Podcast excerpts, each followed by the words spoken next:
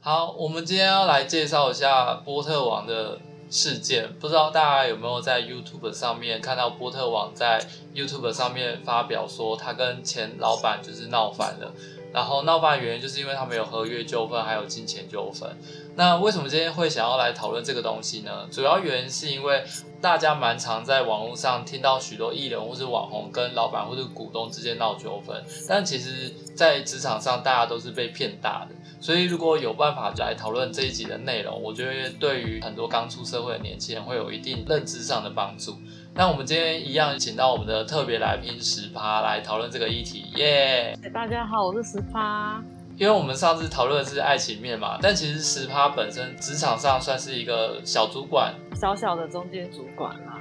那你带的人大概多少人？现在大概就三四个吧，三四个，大概十个左右。嗯好，我觉得因为其实蛮特别，是我自己本身没有当过主管职，然后十趴因为有主管职，所以我们两个在于职场上的角度会有比较不一样的角度跟看法，所以我觉得未来就是如果有讨论，不管是在职场上啊，还是在人生角度上，我觉得就是身为主管，你应该也会有跟我很多不一样的角度可以去讨论这个东西。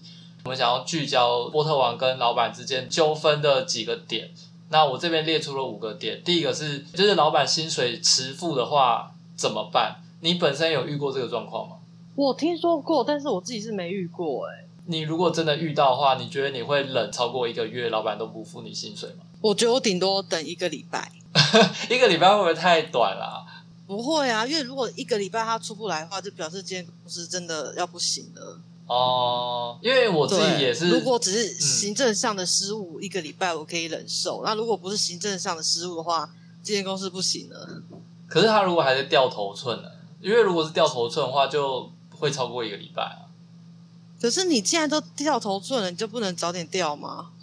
那就表示你掉不到啊。哦，好像也是诶，因为其实我的概念跟你蛮像的。但是我我的我的期限其实大概是半个月，甚至到一个月左右。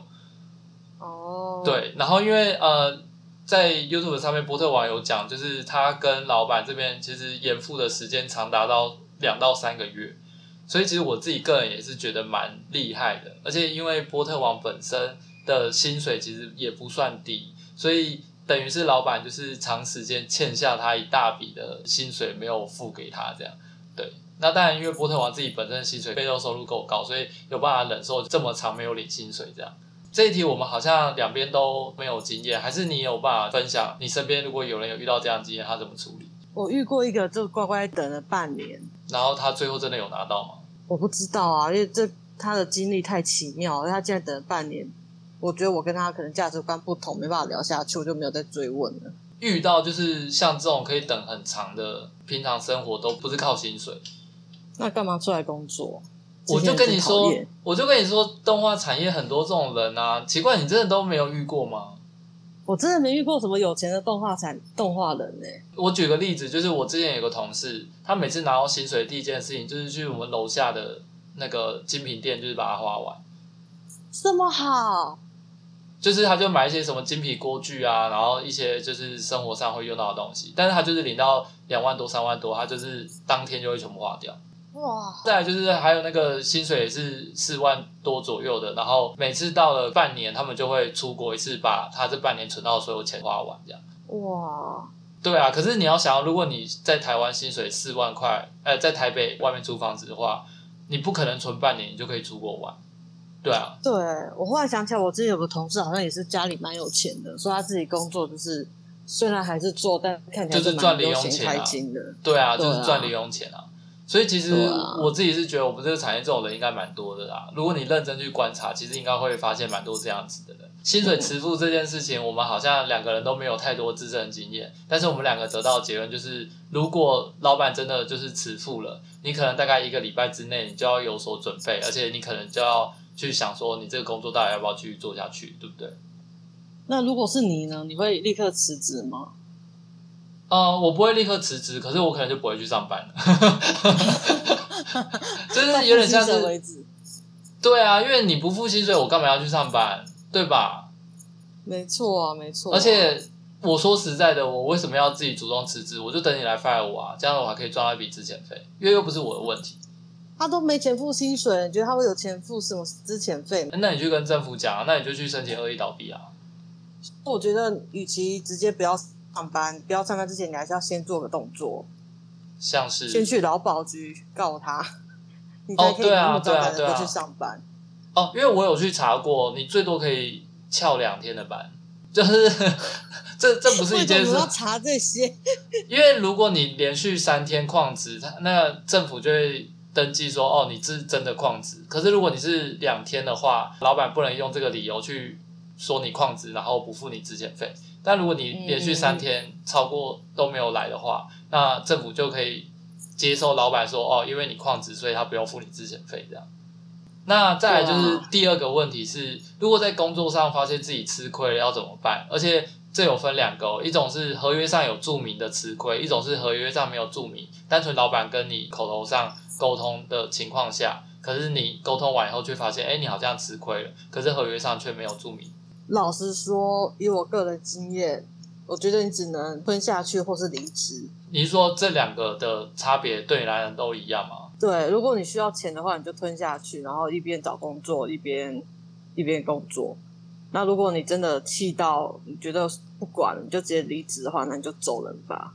我觉得这个问题可能要再往前推一点。为什么你会在工作上可能做一段时间以后才发现自己吃亏这件事情？你有？经验嘛，就是你一开始好像觉得哎没有问题，可是做了可能一段时间，甚至你可能刚开完会，然后一出来你就觉得哎好像刚才哪里不对的。一定是工作一段时间之后了解这些公司了啦，或是从别人口里听到了一些风声啦，像是谁的薪水比较高啊，谁是谈合约的方式啊，等等等等的。你会进去一阵子之后才会发现、嗯、啊，原来自己当初讲的是被骗。你觉得跟所谓的职场经验有关吗？倒也不一定呢，我觉得。你觉得跟公司文化比较有关系？对，老板有时候会把一些公司文化的东西当做社会经验。哦，这怎么会准？呃、每间公司都不一样啊。对，举举个例子来讲。其实我前阵子跟老板就是有比较严肃的谈判嘛，就是我在上一集其实有讲到，我就发现我们两个之间有很严重的认知落差。举例来讲，如果我今天薪水开四万块，而且重点是我那时候跟老板谈是说，哦，我要税后四万块，我要实拿四万块，或是我讲我要税后四万块，在老板的认知是说，哦，当我开了四万块，就是四万块是。公司出的，然后接下来还要再扣掉什么劳健保啊，干嘛的？所以我最后实拿只会领到三万多。然后他就一直在那边质问我说什么啊？我都就是这样子跟业界谈薪水嘛，业界基本上会扣掉劳健保很正常。可是我已经想说，我在谈判的时候我已经特别去提说我要实拿四万块了。可是为什么合约最后签出来还是含税？我就会有点不懂。然后我就直接当面问老板，我就说。一定要讲的这么清楚，说我那个实拿或者我的税后是代表什么什么东西，然后哪些税不能含在里面，然后怎么样怎么样，公司才会承认这件事嘛？还是就是我只要去讲说我只要税后，那公司就知道了这样？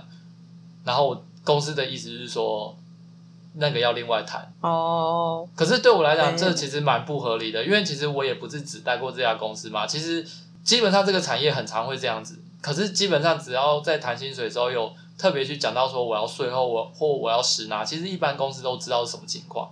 可是我就发现我们这家公司好像会忽略这个状况，甚至他只是在凹你而已。对，因为像我之前去某一家公司做美工，那时候我是说我要开三万块，可是他其实在报税的时候是帮我报三万二，意思就是说他就知道说哦，其实我我讲的三万块是要扣掉税后的。哦，oh. 对啊，那我就觉得其实那那时候我还没有主动提出来这件事情，他们都有做到。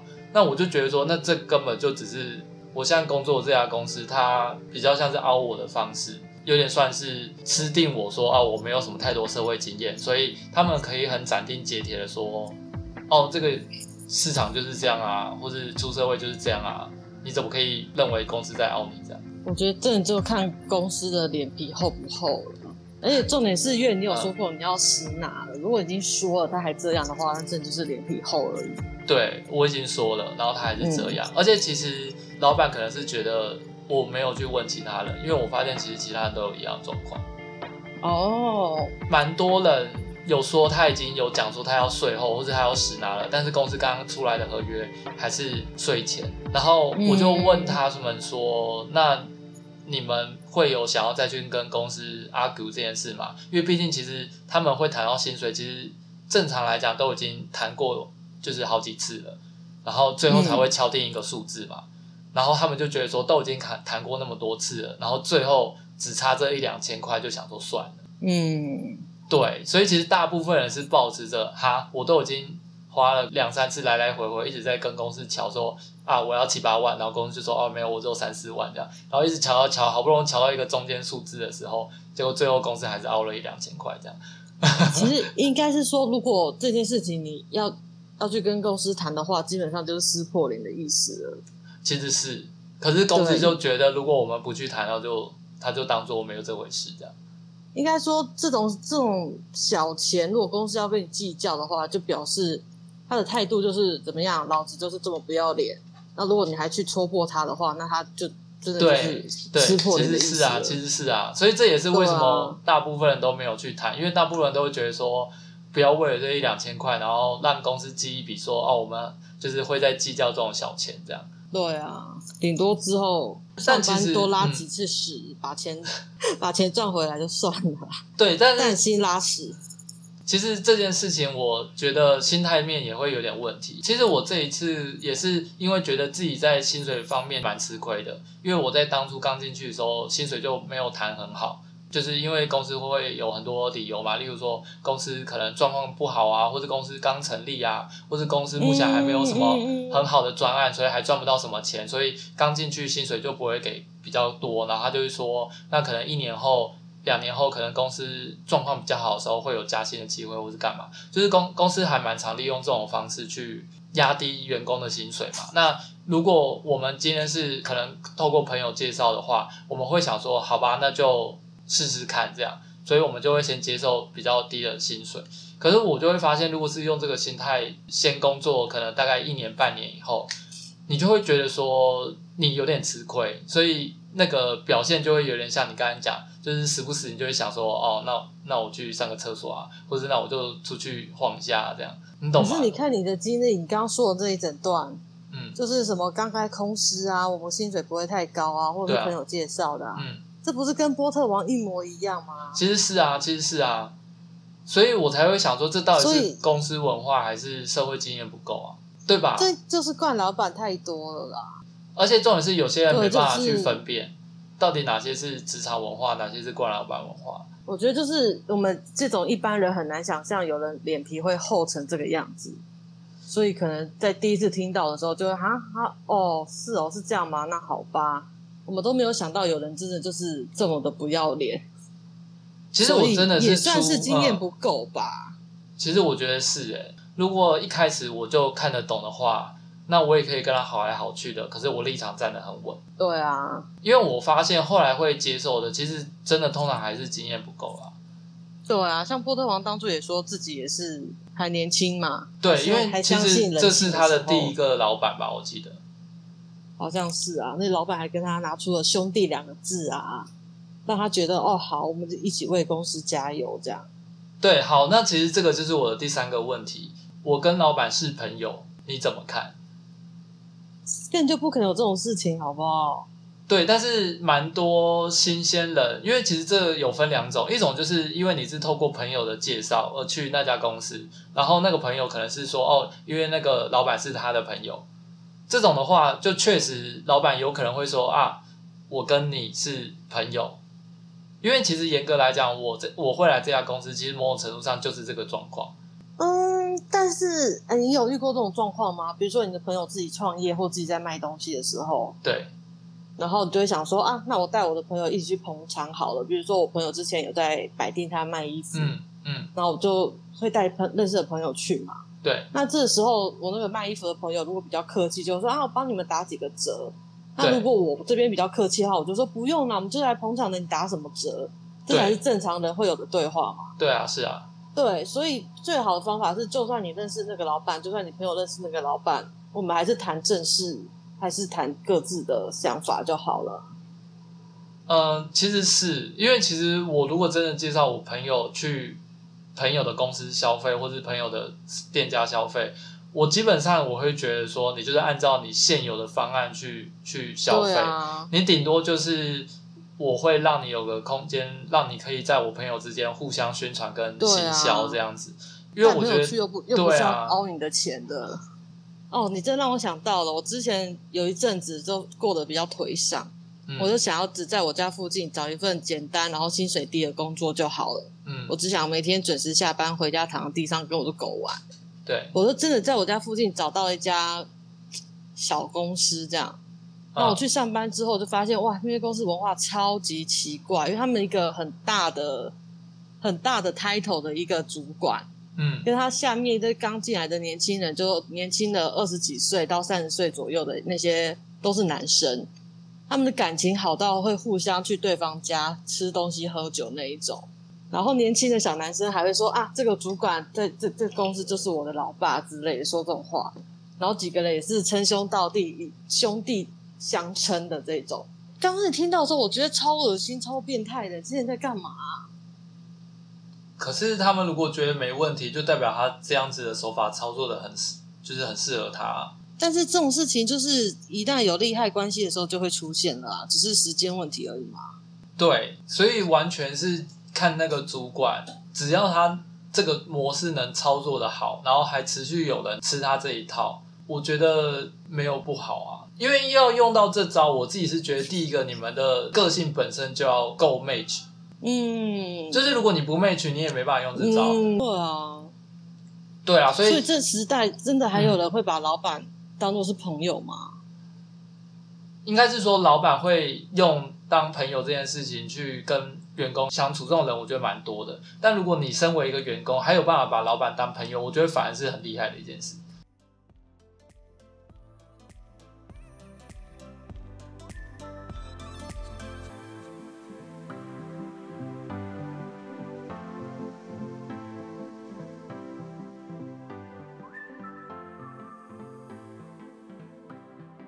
为我有曾经跟我的主管就是感情很好过，嗯，对，那我觉得我们两个是真的互相把彼此当朋友，可是也没有因为这样有工作上任何的交换或者是什么利益啊，就只是我觉得这主管很好，然后这主管也觉得我很不错，然后一起工作，然后可以聊聊天、吃吃饭这样。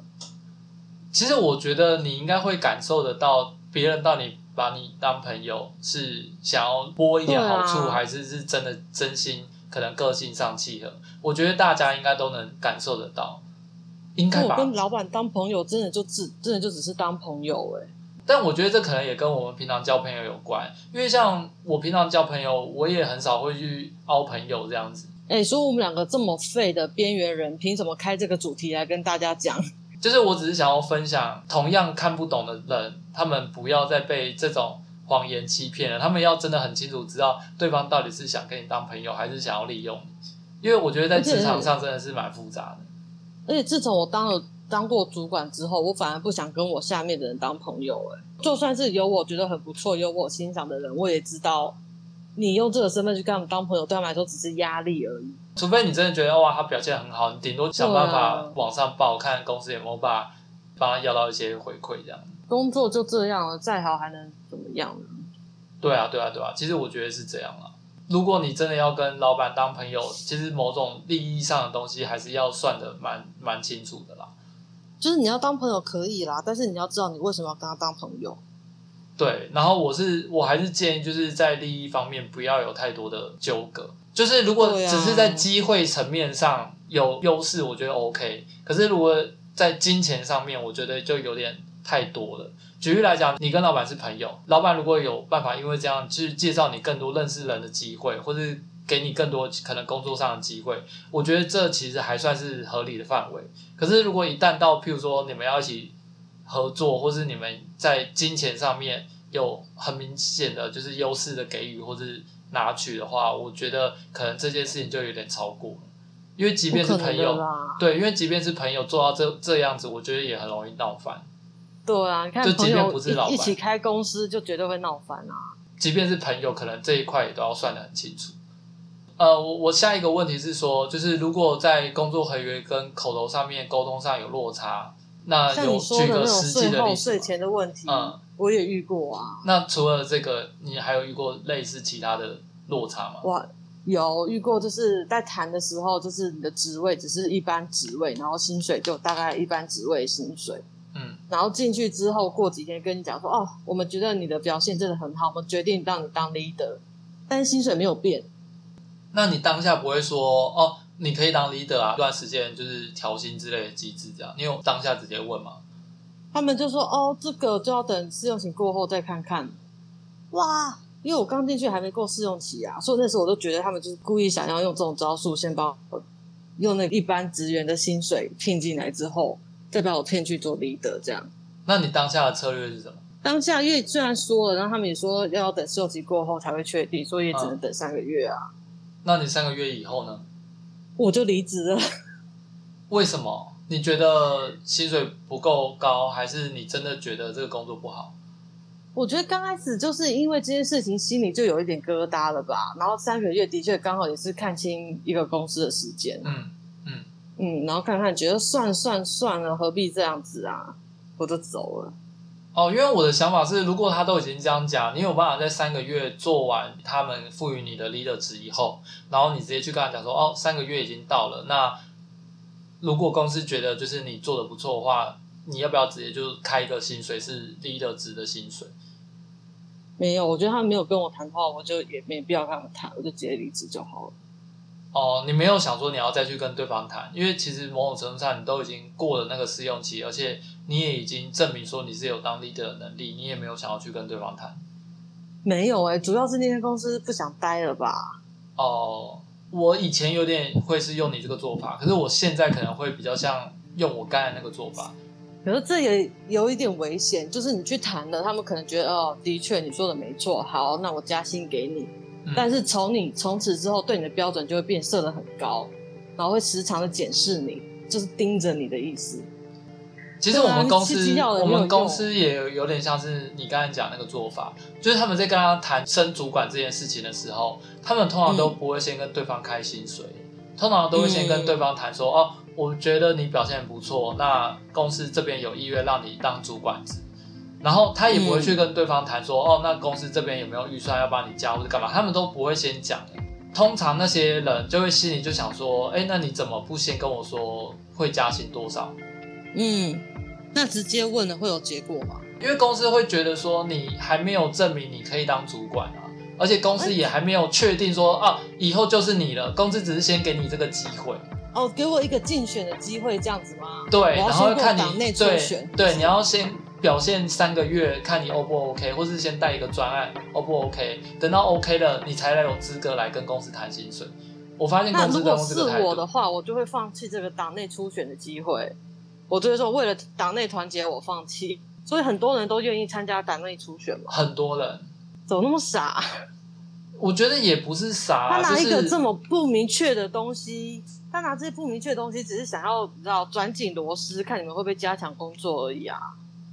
可是，然后那么多人真的只选一个，嗯、会选到你吗？以及选到没有没有，通常不会这么多人。通常其实人数不会多，他们通常就是一次就是一个人。哦，就是他们就是先先，譬如说，如果你像你是这一组里面表现最好的，然后他们就说哦，我们现在决定要让你当主管，然后如果你答应了，嗯、他们就会直接对外公告，甚至人事上面也会公告说哦。那恭喜十趴是我们的主管，但是就是薪水上不会加，只是别人也不会知道啊。那当初我干嘛要答应他们说我要当主管？就是有些人他就是觉得说我先抢到这个位置，以后再去谈薪水。太傻了，太傻了！你错过的时机，你怎么谈？我也是蛮惊讶的，而且这件事情还蛮常发生的，因为像最近就是有一位新主管进来。就我知道他们一直都在谈所谓的主管职，可是人事在确定他进来的时候，他的人事公告却变成总监。我有去问，然后那个人也想说，哎，对啊，我们不是一直都谈主管职吗？为什么人事公告变总监？他自己也莫名其妙。不就跟我之前进去的时候，罐子只是一般职员，然后进去之后跟我说是 leader 的状况是类似的吗？对，有点像。所以其实我就觉得公司这个绝对不会是行政上疏失，一定是公司本身就有这个想法，啊、然后他只是在测试这个员工他有没有这样子的企图，还是什么样的。对啊，那你比如说你公司进去一两天，你发现这个，你发现他们用这样的事情把你骗进来，你也不可能立刻跑去找他们吵着说，哎、欸，那我的薪水要要重谈啊。对，我就发现其实是这样。对啊，所以他们当初就是用这一招这样子嘛。那你问我三个月之后还要不要再去找他们讲？我觉得也没必要了。我们这些人就是会很直接的认为说，哎、欸，加薪就加薪吗？不是谈。主管就谈主管嘛，为什么有这么多奇奇怪怪的骚操作？这样骚操作，对啊，对啊，这真的是骚操作吧？对啊，对。最后提示，你觉得这个有预防的方式吗？我觉得除了合约看清楚之外，其他他们要搞小动作，我们真的很难很难去预防。就是民与不与官斗啊，你怎么斗都斗不过他们的。你除非小事情你觉得可以吞下去，你就吞下去。你觉得你受不了，你就离职，就只能这样。那我们一般人顶多在面试的时候多提几个问题。那你怎么要多聪明才有办法在面试的时候问到这些公司的小秘密呢？哎、欸，其实我不知道你在面试的时候都会问哪些问题，因为公司一定会有一个 part 叫做“哎、欸，你还有其他问题吗？”对啊。那你通常都会问什么问题？我也只会问公司相关的，你很难去问到那公司文化怎么样。但是其实我会稍微有点想要去探他们公司的文化，我会问说这家公司大概做多久有办法升迁，或者是公司要怎么定义升迁的管道这样。就举例来讲，如果今天我想要做主管好了，那我就会问他说，我通常要做到什么样的条件或者什么样的能力，我有办法做到主管，或是得到更好的薪水，我会问这一题。你面试会这样问哦？我会直接问说，譬如说我今天跟他开薪水开四万块好了，那我就会问他说，嗯、那如果未来我薪水想要加到五，就是五万块，公司会怎么样去做这个标准审核？哦，那他们通常都怎么回答？我就会看他们是给我一个很具体的标准，还是一个很模糊的标准。因为如果是很模糊的标准，我就知道公司没有加薪的打算。因为其实正常来讲，你应该、哦、就是你身为一个公司。你应该会有一个很明确的，可能不管是加薪制度、加薪幅度，甚至升迁管道，你要很具体的请 HR 那边去做规划。因为我不是前几个礼拜有去研究 HR 的工作范围嘛，我就发现其实这个是 HR 的工作范围。对啊，没错。对，所以我就觉得，如果公司所有人都很清楚知道这套规则的话，就代表公司的文化算是蛮清楚跟蛮直接的。可是，如果公司就是在这一块完全没有任何标准，连一个员工他想要加薪，而且我还不是讲说我要变主管呢，我还没有到这个标准，我只是说，如果我想从四万块升到五万块，那我要达到哪些标准？如果公司这个都没有想过的话，我觉得这家公司可能也待不久。可是有想过的公司也会愿意回答吗？通常会。哦，因为这就是老板的工作啊，不然你觉得老板除了对外就是？找业务跟业绩以外，他们其实对内管理就是要做这件事情啊。嗯，我自己是这样觉得啦。因为如果即便老板觉得哦，他真的太忙，没有去想这些事情，那他就真的要找一个厉害的 HR 去帮他分担这一类型的工作。主要是人事要去想这些。对，然后因为这个东西又会跟公司的预算会有很明显的挂钩，所以老板等于是也要下放这个权利给这个 HR。嗯，没错没错，因为其实 HR 它可以制定这样子的标准，它同时也可以去制定所谓的惩罚标准。对啊，对，所以其实就是看老板有没有把这个权限放给 HR 去执行这件事情，然后老板也不用一天到晚去盯说哦哪个员工表表现的好要加薪，哪个老板表哎哪个员工表现不好要扣薪，不用，因为这件事情在标准一开始都定好的话，这件事情就是完全是 HR 那边会去顾。就基本上只要主管去跟 HR 回报说，哎，哪个员工可能有哪些状况，或者是有哪些好的表现，HR 这边自动就会去做这样子的奖励跟惩罚的。对，就是比较好的公司，HR 就会出一张表，让所有主管去填说，这这段时间来这个人表现如何，然后各种问题，然后表的结论出来，可能就会分个等级 A、B、C、D 之类的，然后就可以分这个等级去分分数，说这个人下一个阶段要怎么处置，是加薪呢，是奖励呢，还是要处罚之类的，比较完善一点的是会有这些规范的啦。对啊，所以我后来才会觉得，如果公司这一题回答不不明确的话，我觉得这家公司可能待不久，最多最多就是一年。可是如果我在面试的时候有人问我这个问题，我大概只会说哦，看你未来表现。那这家公司我可能就不会待超过一年。哦，真的吗？因为就代表说我待了一年，公司没有加薪的打算啊。因为我因为我会觉得那因为我再怎么表现进来之后才说啊。没有，可是因为那就代表说我再怎么表现，公司都会有觉得就是有办法更好的地方。当然是看表现没错啊，问题是怎么样的表现没有讲。然后，因为如果你没有这边主动去讲说要有怎么样的表现，因为我就是要问嘛，怎样的表现可以加五万？如果你就说哦，那就看你表现啊，那我就说那要怎样子表现？可是如果我讲这句话就很刁钻，你知道吗？对啊，所以就是那那我就觉得不不 OK 啊，好吧，身为面试官是我失格了，没有啦，因为我会我会不会失格，只是我就只会待一年。复杂的问题。呃，但我就会待只待一年，因为我就会知道，即便我待了一年，公司也不会有任何加薪的打算。不会啦，我刚才我说，我会觉得这种这种问题，可能跟人事面试的那个阶段再问就好了。哦，对，也可以，也可以。总之就是谈薪水的时候，啊、总之就是谈薪水的时候，因为就像、啊、就像你，你如果是可能技术部门的主管的话，你也不一定会知道这件事啦。主要还是看人事。我知道，但是我没办法讲那么仔细啊。因为通常我会更前面之前会问其他比较专业一点的问题嘛，譬如说，哎，如果我同时会学会了可能三 D，或是我同时学会了可能绘画特效，或是干嘛，那我就会后来最后一题才会是问这一题。如果我都学会这些了，那公司要怎么样可以有办法可能加薪到那个幅度，或是干嘛？我们这样教年轻人真的好吗？我觉得很好啊。